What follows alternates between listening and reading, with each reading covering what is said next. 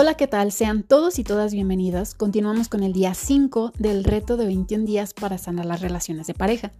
Mi nombre es Lilia Chávez, coach de parejas y terapeuta holística.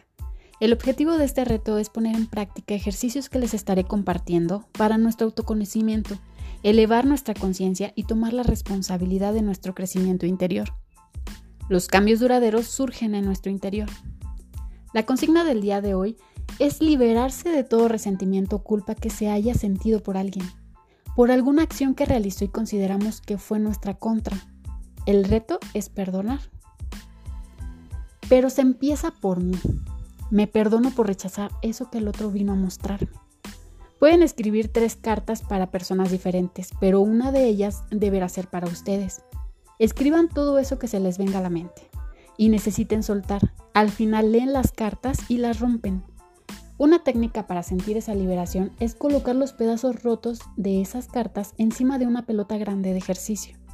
Sentarse en el piso con las piernas estiradas y empujar poco a poco la pelota con sus pies hasta que los papeles hayan caído al suelo. Hacer dos respiraciones profundas, dar las gracias y después se deshacen de esas hojas. Perdonar significa diferentes cosas para todos y esto implica una decisión de dejar atrás el rencor y los pensamientos de venganza.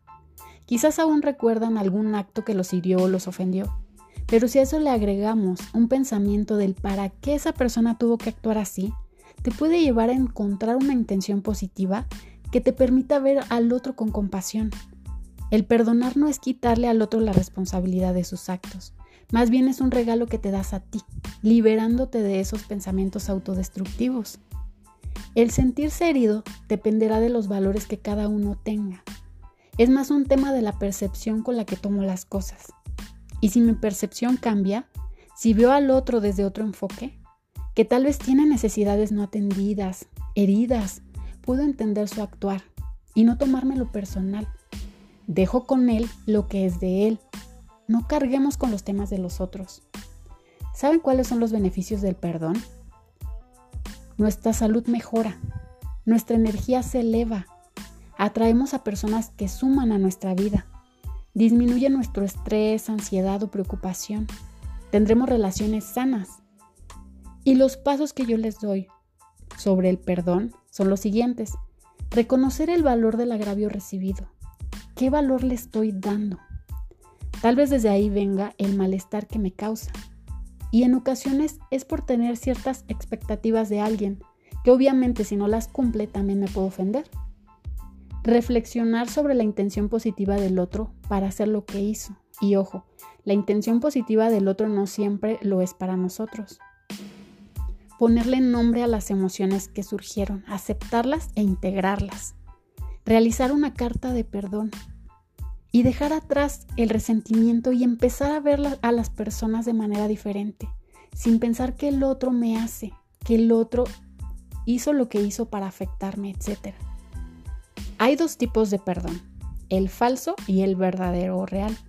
El falso se da cuando solo lo hacemos de dientes para afuera, solo por decirlo, pero no nos comprometemos. Así que seguirá en nuestra vida. Y el verdadero o real es cuando tomamos responsabilidad de nuestras emociones, pensamientos y sentimientos, hacemos un trabajo de introspección y cambiamos de percepción acerca del otro.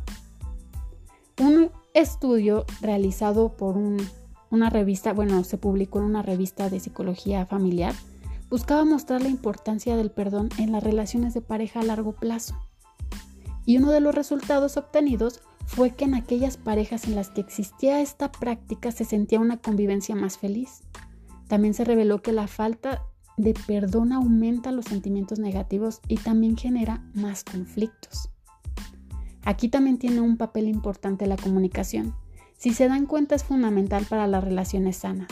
Si surgen desacuerdos o algo incomoda en la relación, se debe hablar cuanto antes. No esperen a que se genere una bola de nieve que termine en resentimientos.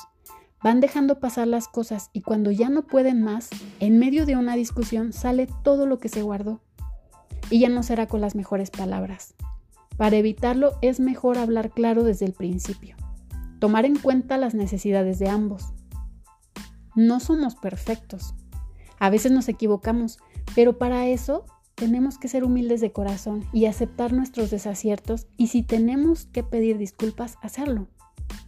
Nadie dijo que estar en pareja fuera fácil. Si hay ocasiones en que ni nosotros mismos nos entendemos, ahora imaginen querer entender siempre a mi compañero. Los invito a realizar los ejercicios libres de expectativas. Déjense sorprender. Y recuerden que cada uno tiene su propio proceso de evolución. Mañana continuamos con el día 6. Los abrazo a la distancia. Se despide Lilie Chávez.